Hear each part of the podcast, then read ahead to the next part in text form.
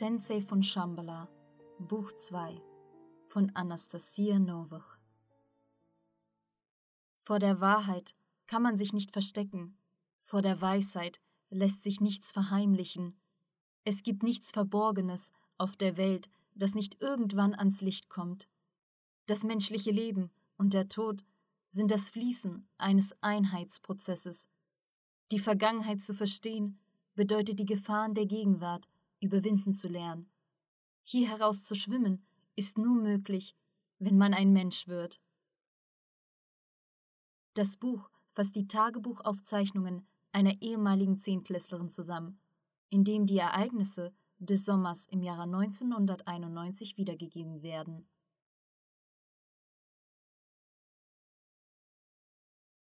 Prolog Aber es ist doch nicht alles so schlecht. Umso mehr, wenn du dich zum Bleiben entschlossen hast. Gib ihm noch eine Chance und erlaube mir. In diesem Moment, unklar woher, rauschte ein leichter Windhauch übers Meer und belebte die Mondlichtspur. In der geheimnisvollen Ferne lockend funkelte diese faszinierend in ihrem silbernen Verlauf, als würde die Natur absichtlich das Wesen reizen, einerseits mit ihrer Ewigkeit, andererseits mit ihrer natürlichen, irdischen Schönheit umhüllend. Anscheinend verbarg sich in diesem unaufdringlichen Anflug ein tiefes, nur ihr bekanntes Geheimnis. Wenn du es so möchtest, bitte, versuch es. Es bleibt noch Zeit, solange wir hier sind. Nur das Feld ist schon lange reif und eine Menge Unkraut, sich unermüdlich fortpflanzend, beginnt die Erde allmählich zu belasten. Obwohl man sie gepflegt hat, hat sich die Saat als schwach herausgestellt. Sekunden der Illusion überschatteten die Realität der Ewigkeit. Dennoch hoffe ich zu finden. Ein weiterer Windstoß trug die Worte in seinen endlosen Raum fort. Zwei Teile des Wesens vereinten sich wieder zu einem. Für kurze Zeit herrschte Stille. Nur im Lagerfeuer knisterten brennende Zweige. Dazugelegte feine Äste verwandelten sich schnell in ein verkohltes, formloses Aschehäufchen. Es ist eigenartig, aber einen Moment lang schien es so, als ob es diese wunderbare Materie nicht gab, als ob sie nie existierte. Ein in den Sand gefallener Stein, Rauschen der Sandkörner, ein Wellenschlag, Rauschen der Sandkörner, dein zielstrebiges Laufen, Fuß in den Sand, Rauschen der Sandkörner, das Leben, lediglich ein Schritt, und seine Jahre, Rauschen der Sandkörner. Rik den Japo.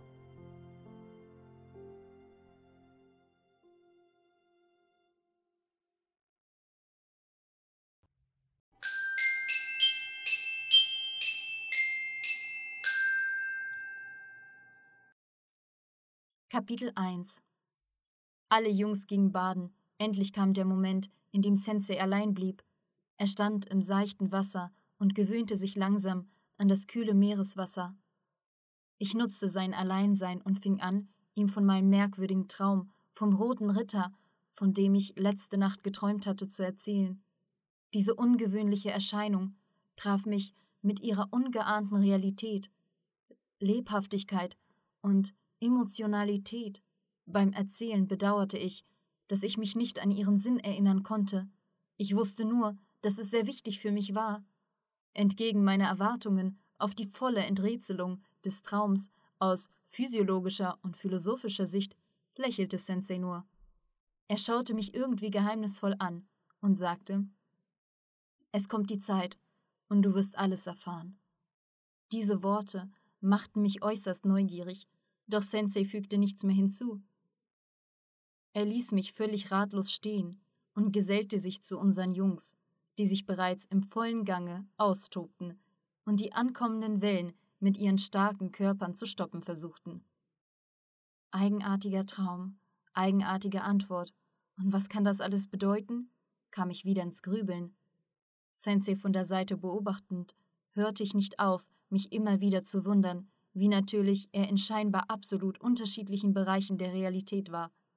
In der Gruppe mit den Jungs fiel er praktisch nicht auf, abgesehen von seiner stärkeren Ausdauer und seinem großartigen Sinn für Humor.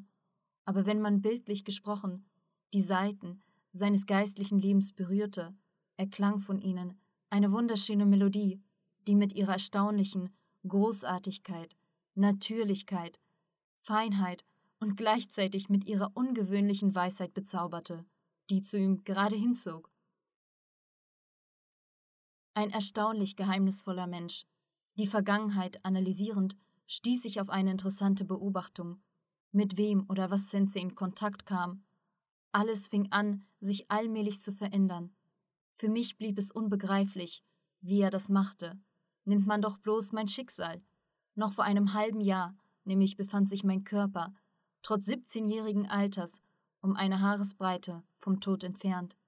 In dieser schwierigen Phase, als um mich ringsum praktisch nur Hoffnungslosigkeit herrschte und die Augen der nächsten Verwandten voller Trauer und Mitleid gefüllt waren, genau in diesem letzten Moment traf ich den Meister der Kampfkunst, Sensei, dessen Wissen und Möglichkeiten offensichtlich über die Grenzen des Alltäglichen hinausgingen. Sensei änderte im wahrsten Sinne nicht nur mein Schicksal, sondern auch die ganze Welt in meiner Wahrnehmung. Jetzt bin ich mir ganz sicher, dass diese Begegnung durchaus kein glücklicher Zufall war, wie ich früher vermutete. Alle unerwarteten Zufälle zusammengenommen, die mich unausweichlich zu bestimmten Auswirkungen im Leben brachten, führten mich zu der Gewissheit, dass diese Begegnung eher eine Gesetzmäßigkeit, Auswirkung eines Willens von oben war. Wenn ich dank Sensei am Leben blieb, bedeutet es, dass es irgendjemanden nützlich war. Aber warum und wofür? Was liegt es in meiner Macht zu tun, wofür man mich hier ließ? Es ist schwer darüber zu rätseln, was dir verborgen bleibt. Wie kann man auch den ganzen Plan der höheren Mächte bis auf das Letzte begreifen? Eine zufällige Begegnung, ein Wort, selbst eine wortlose Tat kann so eine Ereigniskette hervorrufen, die unsichtbar zu irgendwelchen globalen Veränderungen führt. Sei es bei einzelnen Individuen oder in der Größenordnung der gesamten Gesellschaft. Der gewöhnliche Mensch, der diesen allerersten Anstoß gab, wird wahrscheinlich über die umfassende Auswirkung seiner Handlung im Ungewissen bleiben, da in einer begrenzten Gedankenwelt und ausschließlich im Umfeld seiner Realität lebt. Das Erstaunliche ist, dass jeder Mensch, ungeahnt dessen, durch die eigene Wahl täglich seinen kleinen Beitrag in diesen wachsenden Schneeball der kommenden Ereignisse einbringt. Intuitiv fühlte ich, dass der Schlüssel zum wahren Sinn meines Schicksals sich in diesem geheimnisvollen Traum verbirgt. Als ein neugieriger Mensch wollte ich alles sofort und am liebsten in allen Einzelheiten erfahren, aber das Geheimnis blieb ein Geheimnis.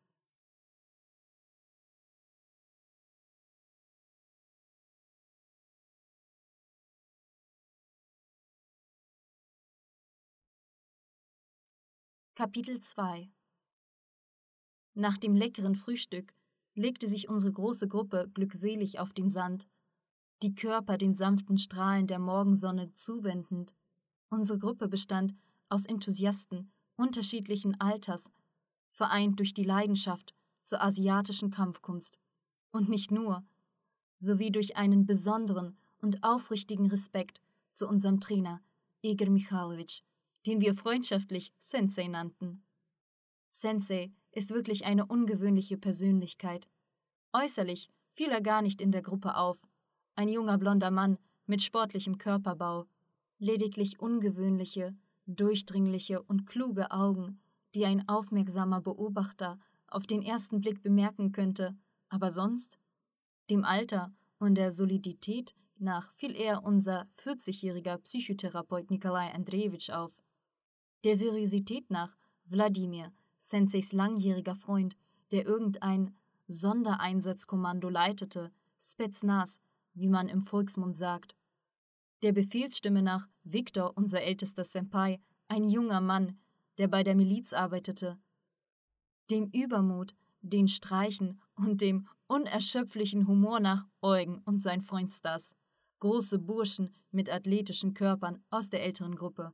Und nun dem Jugendalter nach Ruslan, Juri und unsere fröhliche Truppe, die sich einst nach den Filmen über asiatische Kampfkunst auf die Suche nach einem guten Lehrer begab und so auf eine Quelle des Wissens wie Sensei stieß. Wir ahnten nicht mal im Traum, dass solche einzigartigen Persönlichkeiten in der großen, weiten Welt existieren. Unsere lustige Clique, das sind Andreas, Kostja, Slava, Tatjana und ich.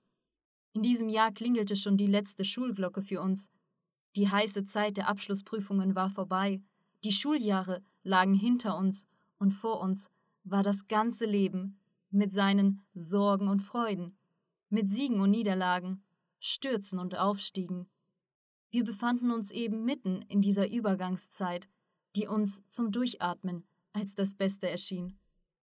Es war erst der dritte Tag der nach unvergesslichen Erholungsreise mit Sensei an der Meeresküste. Aber was für Tage waren es? Es waren genau die schönste Zeit, wenn man nicht nur die Möglichkeit hat, sich in der Gesellschaft der besten Freunde zu erholen, sondern auch sich mit eindrucksvollen Erlebnissen und das Wichtigste, mit der Weisheit aus geistlich, seelischen Gesprächen mit Sensei zu bereichern. Slava Juri und voran Wladimir gingen zum Wasser, um nach dem Reglement der Armee das Geschirr mit Sand zu scheuern. Sie waren heute an der Reihe, wobei von Seiten der Jungs auch gar keine Widerrede folgte. Ihnen reichte nur eine leichte Erinnerung in Form einer rauen Befehlsstimme von Wladimir Kommt, so dass sie sich mit Begeisterung die Töpfe schnappten. Diese amüsante Situation löste eine ganze Flut an Scherzen Richtung von Wladimir aus, aber Wladimir, davon überhaupt nicht beirrt, sagte in militärischer Art Ordnung ist Ordnung. In den Händen von Nikolai Andrejewitsch tauchte wieder das Buch auf, von dem er sich seit drei Tagen nicht trennte und in dem er von Zeit zu Zeit las. Den Fragen nach zu urteilen, die er im Gespräch mit Sensei aufgriff, war das Buch irgendwie mit seiner psychotherapeutischen Tätigkeit verbunden. Er erzählte darüber, dass die Psychologie bedauerlicherweise noch eine junge Wissenschaft sei und ein guter Psychologe heutzutage auch ein guter Philosoph sein sollte, da an den ursprünglichen Quellen der Entwicklung der Psychologie als Wissenschaft eben die Philosophen standen. Nehmen wir zum Beispiel einen der ersten Patriarchen der Psychologie, Sokrates. Hört, was für bemerkenswerte Worte er schrieb. Nikolai Andrejewitsch öffnete die vorgemerkte Seite und las laut vor, wie man die Augen getrennt vom Kopf nicht heilen sollte und den Kopf getrennt vom Körper, so sollte man auch den Körper nicht teilen, ohne die Seele zu heilen. Und weiter noch, die Seele zu behandeln, sollte man mit entsprechenden Heilsprüchen, diese stellen nichts anderes dar, als passende Worte. Nikolai Andrejewitsch legte auf die letzten Worte eine besondere Betonung. Durch diese Worte verwurzelt sich in der Seele die Besonnenheit, ihre Verwurzelung und Präsenz erleichtern der Gesundheit das Eindringen in den Bereich des Kopfes und des ganzen Körpers. Nikolai Andrejewitsch schwieg einen Moment, überflog die Seite und las weiter. Kritius rief, als er meine Worte hörte, Mein Sokrates, die Kopfschmerzen wären für den Burschen eine wahre Gabe des Hermeses, würden sie ihn, wegen des Kopfes auch sein Verstand, zu vervollkommnen zwingen. Das ist wahr, lachte Sensei. Na sowas, es ist vor 14 Jahrhunderten geschrieben worden, aber bis heute immer noch aktuell. Zweifellos, weil die Weisheit keine Zeit kennt. Ja, wie treffend es Sokrates bemerkte. Sokrates gab nur das weiter, was man ihn lehrte. Sokrates wäre kein Sokrates, hätte er auf seinem Weg nicht Kriton getroffen, den seine geistliche Schönheit anzog und der ihm eine entsprechende Bildung gab. Deswegen täuschen sie sich gewaltig, wenn sie denken, dass die Psychologie ihren Anfang bei Sokrates machte. Das, was Sokrates von seinem Lehrer weitergegeben wurde und was er später seinen Nachkommen weitergab, ist nur ein weiter Nachklang des wahren Wissens, der alten Psychologie ist eine viel ältere Wissenschaft, als man annimmt, und ist überhaupt nicht neu. Ihre Begründer und Patriarchen sind keinesfalls Sokrates, William James und umso weniger Le Bon, Sigmund Freud, Alfred Adler und andere. Diese Menschen versuchten nur durch ein Prisma ihrer Weltanschauung Körnchen für Körnchen zum Teil das wiederherzustellen, was irgendwann mal den Menschen im Ganzen gegeben wurde und was leichtsinnig mit der Zeit verloren ging. Und überhaupt geht diese Wissenschaft mit ihren Wurzeln in die Vorzeit. Psychologie als Wissenschaft in die Vorzeit? wunderte sich Nikolai Andrejewitsch aufrichtig. Ja, gerade als Wissenschaft, bestätigte Sensei. Die Alten besaßen solches Wissen, von dem die derzeitige Menschheit noch sehr weit entfernt ist. Wenn heutzutage die Psychologie sich erst im Erkunden der Persönlichkeitsstrukturen, der allgemeinen Gesetzmäßigkeiten, der Gesetze der zwischenmenschlichen Beziehung versucht, war es für die Alten nur oberflächliche Philosophie, da sie über differenziertes Psychologiewissen verfügten und unterschiedliche Psychotechniken beherrschten. Sie erkundeten die Tiefen des eigenen Seins, der eigenen Seele und nicht die des eigenen Egos. Die Psychologie als Wissenschaft fängt gerade beim Selbsterkunden an. Je besser der Mensch sich selbst erkennt, desto besser wird er nicht nur andere, sondern die Welt als Ganzes verstehen. Entschuldige, aber auch in der heutigen Psychologie gibt es mehr als genug unterschiedlicher Psychotechniken. Ja, aber was für Psychotechniken? In der Regel nur die elementarsten und wohlgemerkt größtenteils auf den materiellen Ursprung ausgerichteten. Oder kann man etwa die moderne Menschheit bei der heutigen Entwicklung der Psychologie als Wissenschaft, als eine geistig-seelisch entwickelte Gesellschaft nennen? Natürlich nicht, weil die moderne Psychologie im Grunde nur die unterste Ebene berührt. Sie versucht, Konflikte zu lösen, die durch das menschliche Ego hervorgerufen wurden. Einfach gesagt, sie kocht in der Brühe des tierischen Ursprunges, obwohl zu ihren Aufgaben das Verständnis der menschlichen Seele zählt. Bei so einem Verhältnis Theorie zu Praxis verstehen Sie selbst, was für eine widerspruchsvolle Zukunft Sie erwartet. Das heißt, im Großen und Ganzen versucht die moderne Psychologie, den Egoismus mit Größenwahn zu versöhnen. Nun, im Prinzip ist es das Gleiche, machte der Psychotherapeut vorsichtig eine Bemerkung. Dasselbe meine ich auch, betonte Sensei. Nikolai Andrejewitsch, eine Gelegenheit zum Überdenken der tieferen Bedeutung seiner Worte bittend. Ich spiele auf keinen Fall die Bedeutung der Psychologie in der heutigen Welt herunter. Das ist ein guter, notwendiger Fachbereich. Es lohnt sich wirklich weiter zu entwickeln. Sie hilft den Menschen beim Stressabbau und gegen die eigenen Ängste anzukämpfen. Mir drängt sich aber eine Frage auf, Doktor. Sagen Sie mir bitte, warum alle Psychologen allesamt im eigenen Kopf keine Ordnung schaffen können und dennoch versuchen, in fremde Köpfe einzudringen.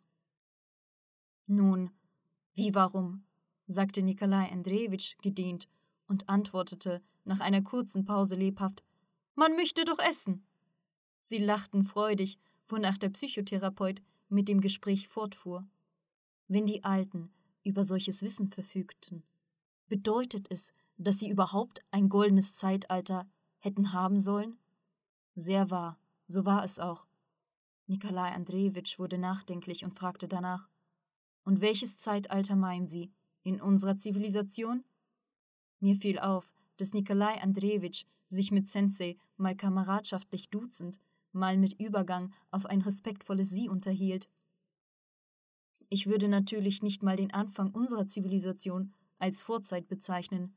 Unsere Zivilisation existiert gerade mal 12.000 Jahre, obwohl am Anfang ihrer Entwicklung der Menschheit ein bestimmter Teil des Wissens, einschließlich auf dem Gebiet der Psychologie, übergeben wurde. Das Wissen wurde übergeben? Es ist interessant. Und wem wurde es übergeben? Dieses Wissen wurde auf der ganzen Welt verstreut, in Europa, Asien, Afrika, Süd- und Nordamerika. Es wurde als verborgenes Wissen von den Weisen der Volksstämme des alten Ägyptens, Indiens, Mesopotamiens, Sibiriens, Chinas bewahrt. Aber trotz der gesamten geografischen Verbreitung der in das Wissen Eingeweihten ist das Wissen mit der Zeit verloren gegangen. Somit sind Sie jetzt, meine Herren, gezwungen, das Rad neu zu erfinden. Es ist dennoch seltsam, wie konnten die Menschen auf unterschiedlichen Kontinenten, vor allem in Volksstämmen, dieses Wissen bekommen? Und das Wichtigste, wer konnte dieses übermitteln? Wie es mir bekannt ist, war der Ozean früher nämlich ein unüberwindbares Hindernis. Zum Hinüberfliegen hatte man noch nichts und Durchschwimmen war praktisch unmöglich. Es ist nur in eurer Vorstellung so, dass, um es zu tun, unbedingt irgendeine Technik oder im äußersten Fall eine Vorrichtung notwendig ist. Und die Alten sind mit ihren Fähigkeiten ausgekommen. Ich habe nicht grundlos ihre tiefen Kenntnisse über die menschliche Psyche erwähnt. Sie konnten nämlich ihre Fähigkeiten steuern. Und das, worüber man sich jetzt streitet, über Levitation, Telekinese, Teleportation, Telepathie und desgleichen, war für die Alten gewöhnliche Realität. Es war genauso natürlich, wie für uns zum Beispiel das Fahrradfahren oder Schwimmen ist. Das ist ja toll, mischte sich Ruslan rücksichtslos ins Gespräch ein, der genauso wie wir ein zufälliger Zeuge der Unterhaltung der Maestros geworden war. Hätten wir bloß solche Kenntnisse, hat man den Wunsch, fliegt man. Es ist doch cool. Kann man das erlernen, Sensei? Sensei blickte den Burschen zunächst ernst an, und dann erschien auf seinem Gesicht ein leichtes Lächeln. Natürlich kann man. Und wie, wenn man es im Detail betrachtet? versuchte Ruslan klug die Frage zu stellen. Sensei schwieg etwas, ihn mit einem schwach erkennbaren Lächeln anschauend und sagte danach Ganz einfach. Verstehst du, wichtig in dieser Sache ist deine Herangehensweise, dein Wunsch, deine innere Stimmung und das Wichtigste, dein großes Bedürfnis, diese Levitation zu erfahren. Das Prinzip der Levitation ist nicht schwer. Der Grundkern besteht in deinem Wunsch. Nun, das ist ja in etwa verständlich und konkreter im physischen Sinne? bohrte Russland nach, die Augenbrauen konzentriert zusammengezogen, als ob ein unlösbares Rätsel vor ihm stand. Konkreter? Nun sagen wir so. Jeder Mensch ist ein Generator eines streng individuellen Torsionsfeldes. Dieses Torsionsfeld wirkt auf die Photonen im ihn umgebenden physischen Raum ein und kommt in Wechselwirkung mit den Torsionsfeldern anderer Individuen. Damit der Effekt der Levitation startet, einfacher ausgedrückt, der Effekt, deinen physischen Körper in der Luft schweben zu lassen, ist eine bestimmte Stimulation mithilfe der psychischen Energie und das Umleiten der kinetischen in potenzielle Energie und umgekehrt notwendig. Das führt zu einem gewaltigen Ausbruch der psychischen Energie infolge des Adrenalinausstoßes, die dann zu einer großen Stimulation des Torsionsfeldes eines anderen Individuums führt, was sich unvermeidlich auf bedeutende Vergrößerung und Beschleunigung deines energetischen Potenzials auswirkt. Also wenn du dich gedanklich einstimmst, entstehen im labilen Spinsystem, das heißt in deinem Gehirn, bestimmte Spinstrukturen, welche die räumliche Frequenzstruktur des erzeugten Bildes wiedergeben. Diese Information ihrerseits wird nicht nur dem Organismus im Ganzen weitergegeben, sondern auch in die Umgebung, und somit kommt es zu einer Wechselwirkung mit Photonen, das heißt mit Quanten der elektromagnetischen Strahlung. Bei Vorhandensein bestimmter Bedingungen, und zwar der persönlichen Kraft und genauer Gedankenkonzentration, entsteht der Effekt, der im späteren abrupt dein Gewicht zu verringern erlaubt. Und dann ist es sozusagen eine Frage der Technik, also mit welcher Kraft dein Generator des stabilen Gedankens arbeitet. Solange wird auch der Effekt der Levitation andauern. Es ist gewöhnliche Physik und hat nichts Schwieriges und Außergewöhnlichen an sich. Die Jungs versuchten sich aufmerksam in jedes Wort von Sensei hineinzuhören. Ich nicht mal die Hälfte von dem verstanden, was er sagte, strengte mich an, seine Worte mir überhaupt zu merken, wiederholte sie in Gedanken, um sie später Wort für Wort in mein Tagebuch zu schreiben. Nikolai Andrejewitsch hing vom all dem Gehörten schon der Unterkiefer runter und hatte so einen verständnislosen Blick, wie bei einem Studenten im ersten Semester, der sich mindestens in der Prüfung für eine Promotion befindet.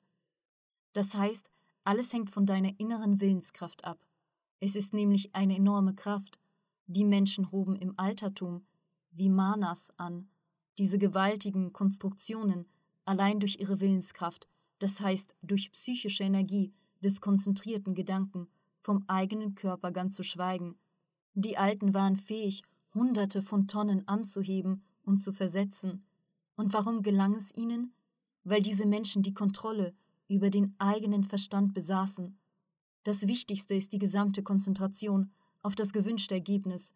Dann kommt es zur Akkumulation der psychischen Energie.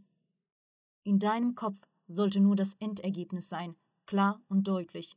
Du musst diesen Prozess real spüren und dir vorstellen.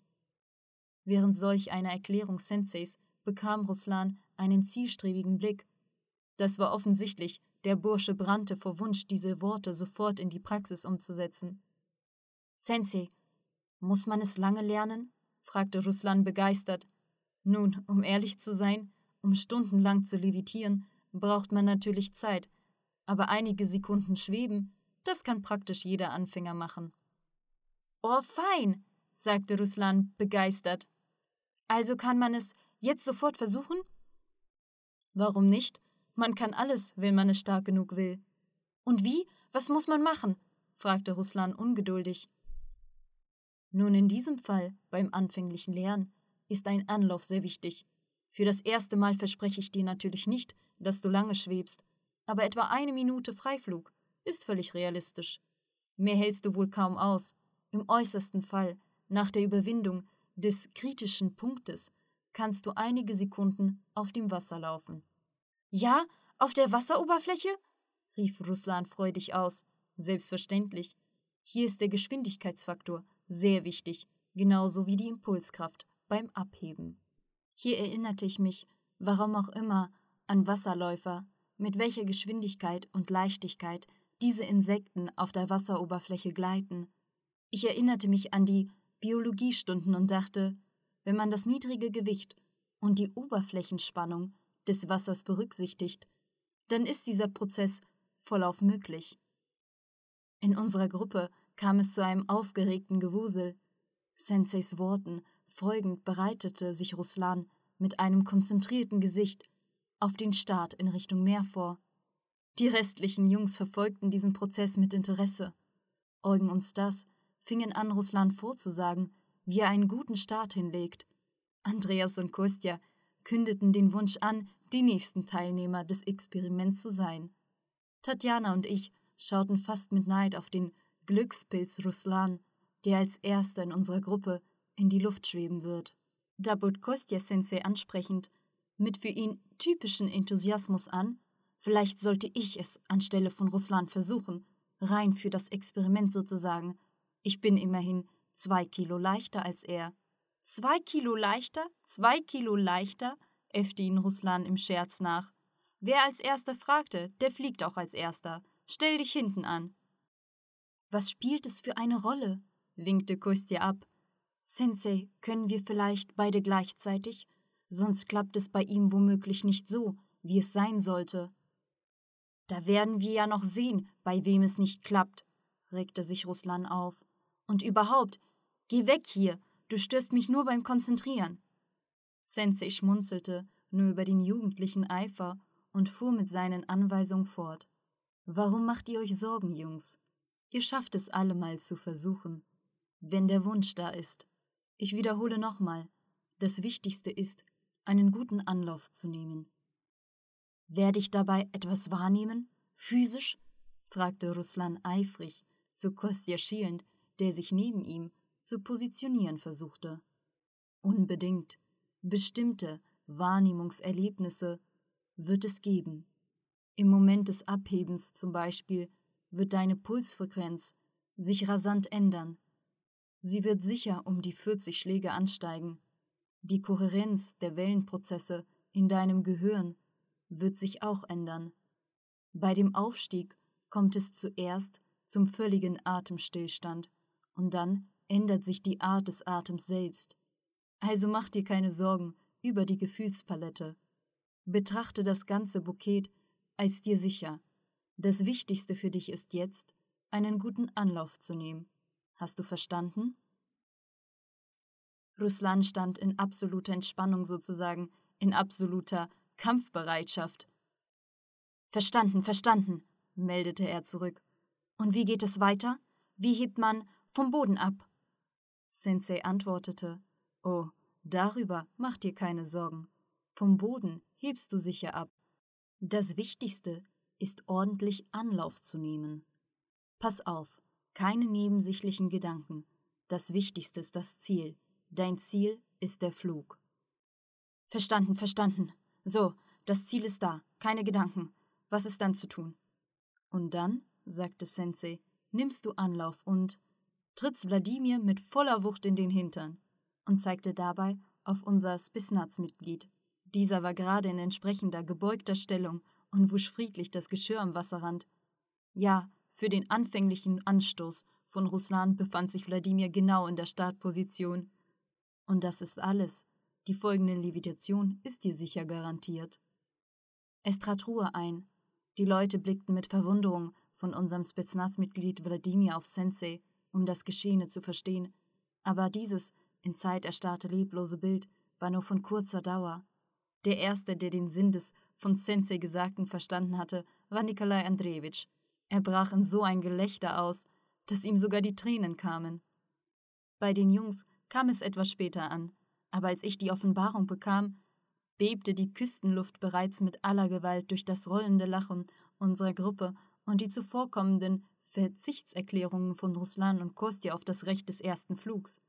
Sogar unsere Diensthabenden, der Welle des kollektiven Gelächters zugewandt, eilten mit nicht fertig gewaschenen Töpfen, um sich zu uns zu gesellen. Gequält von Neugier versuchten sie noch zehn Minuten lang von unserer vom Lachen sterbenden Gruppe zu erfahren, was hier eigentlich passiert. Nachdem sich die Jungs etwas beruhigt hatten und die meisten zum Schwimmen liefen, zum Spaß, einander die neue Levitationsmethode testend, kehrte Nikolai Andrejewitsch zu dem ihm interessierenden Gespräch mit Igor Michalowitsch zurück, das so rücksichtslos von Russland unterbrochen worden war. Also, ich kann es nicht verstehen. Erstens, wer den Alten dieses Wissen übergeben konnte, und zweitens, wie konnten diese Urstämme mit ihrer primitiven Denkweise so eine Wissenschaft begreifen? Die Sache ist die, dass diese Stämme durchaus nicht urzeitlich waren. Das waren die am Leben gebliebenen Nachkommen der Atlantenzivilisation. Ihre Denkweise war auf keinen Fall primitiv, wie du denkst. Sie war genauso wie bei uns. Denn im Laufe der Zeit erlebte das menschliche Gehirn keine Veränderung. Außerdem gebrauchten sie die Möglichkeiten des Gehirns weitaus besser und qualitativer als wir. Du willst also sagen, dass sie intellektuell viel weiter entwickelt waren als wir?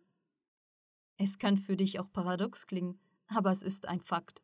Prozentual gesehen nutzen wir jetzt etwa 10% unserer Fähigkeiten und sie nutzten über 50%.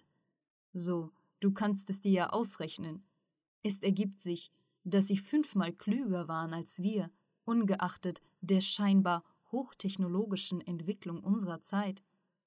Aber wie ist es möglich? Die Sache ist die, dass wir im Großen und Ganzen gerade erst anfangen, unsere Fähigkeiten zu entwickeln. Und zu den Anfängen dieser Zivilisation degradierten die Menschen. Trotz hohen Potenzials ihrer intellektuellen Fähigkeiten, das heißt, sie gingen von ihren großen Erkenntnissen zu kleineren. Es ist normal, denn diese vereinzelten Gruppen waren die Überbleibsel der vorherigen hochentwickelten Zivilisation. Im Folgenden verloren ihre Nachkommen frühere Fähigkeiten und das Wissen, Sie ließen es sozusagen so weit kommen und fingen alles wieder von neuem an.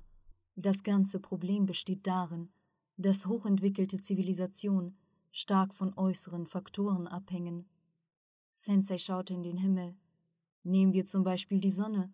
Die heutigen Wissenschaftler nehmen an, dass ihre Ressourcen für eine Milliarde Jahre ausreichen, und danach könnte sie sich ausweiten und erlöschen, infolgedessen verschwinde das ganze Leben auf der Erde. Nun erstens sind es nur ihre Annahmen und Vermutungen, da die Wissenschaftler von der Sonne kaum etwas wissen, und zweitens, selbst jetzt, in dieser Sekunde, kann auf der Sonne ein Mega-Ausstoß in Richtung Erde entstehen. Und wenn so etwas passiert, dann wird innerhalb von drei Tagen von all dem Leben auf der Erde kaum etwas übrig bleiben. Von der Menschheit bleiben im besten Falle kleine, vereinzelte Grüppchen, vor denen sich das Problem des Überlebens akut aufstellt.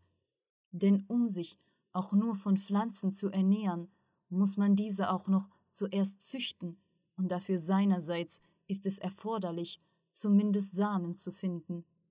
Selbst wenn man auch mit keiner globalen Katastrophe rechnet, stell dir einfach vor, was mit uns passiert, wenn man uns jetzt Elektrizität, Gas, Erdöl, einfacher gesagt, alle Güter der Zivilisation wegnimmt. Wir werden praktisch unfähig zu überleben. So ist es auch damals passiert. Jupp, auf diese Weise entstanden in der Geschichte Jäger und Sammler, schmunzelte der Doktor traurig. Mit unerwarteten Funken astronomischer und mathematischer Kenntnisse, die für eine höhere Zivilisation charakteristisch sind. Vollkommen richtig. Zuerst gab es Stämme, Gemeinschaften. In diesen entwickelte sich dann rasant Religion. Es kam zu Machtusurpation durch einige Individuen, die an der Intellektminderung der Massen interessiert waren. Dumme sind schließlich einfacher zu steuern. Und so kamen wir, teurer Nikolai Andrejewitsch, zu dem, was wir haben. Hm, ja, sagte der Psychotherapeut gedehnt und mühselig und fügte etwas nachgedacht hinzu. Aber stimmt, der Mensch ist an erster Stelle Konsument unterschiedlicher Produkte der Zivilisation und nur ein kleines Glied in ihrer Herstellungskette. Und wenn es das Ganze nicht mehr gibt, was ist dann? Nicht einmal ein Haus könnte man bauen. Abgesehen von den theoretischen Kenntnissen sind ja noch eine Menge Erfindungen der Zivilisation erforderlich. Dieselben Ziegelsteine, Zement, Nägel und so weiter. Und so. Nikolai Andrejewitsch zuckte mit den Schultern. Und so hat man nur eine Laubhütte oder Grubenhaus, lachte Sensei. Na klar, im besten Fall eine Höhle, schloss Nikolai Andrejewitsch sich seinem Humor an. Denn wenn man es im Wesentlichen betrachtet, was schafft der heutige Mensch, wenn er von Angesicht zu Angesicht mit der Natur bleibt? Beileibe nichts Vernünftiges. Das ist wahr. Einige besonders faule Individuen haben nicht mal Ahnung über die grundlegenden Sachen, zum Beispiel wie und was man anbauen kann, witzelte Sensei, bei denen wachsen doch die Lebensmittel in den Geschäften direkt in den Kunststoffverpackungen. Was soll man da noch sagen? Derartiges gehört, fing ich an, das Gesagte an meine Person anzupassen. Dabei versuchte ich, mich schnell an die Dacia-Erfahrungen meiner Familie zu erinnern, was und wie meine Mutter im Garten anpflanzte und überhaupt, was ich alles in diesem Leben kann und was nicht. Es stellte sich heraus, dass es so viele Lücken in den grundlegenden Sachen gab, dass ich mich über mich selbst erschrak. Und ich entschloss, mich um jeden Preis, soweit es möglich ist, das Versäumte aufzuholen.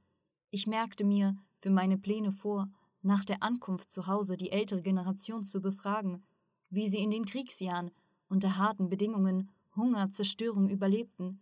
Ebenso setzte ich mir zum Ziel, mich bestmöglich in Dacia-Angelegenheiten zu beteiligen und tatsächlich, wie Sensei sagte, das Grundlegende zu lernen.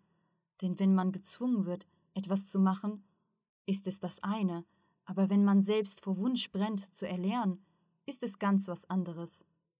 Unsere Maestros lachten erneut über ihre eigenen Witze, und dann schlug Sensei vor: Also gut, Doktor, es reicht über Trauriges zu sprechen. Lass uns baden gehen. Und einen Blick zum Strand der Sonne am Horizont werfend, fügte er philosophisch hinzu: Solange noch so eine Möglichkeit besteht.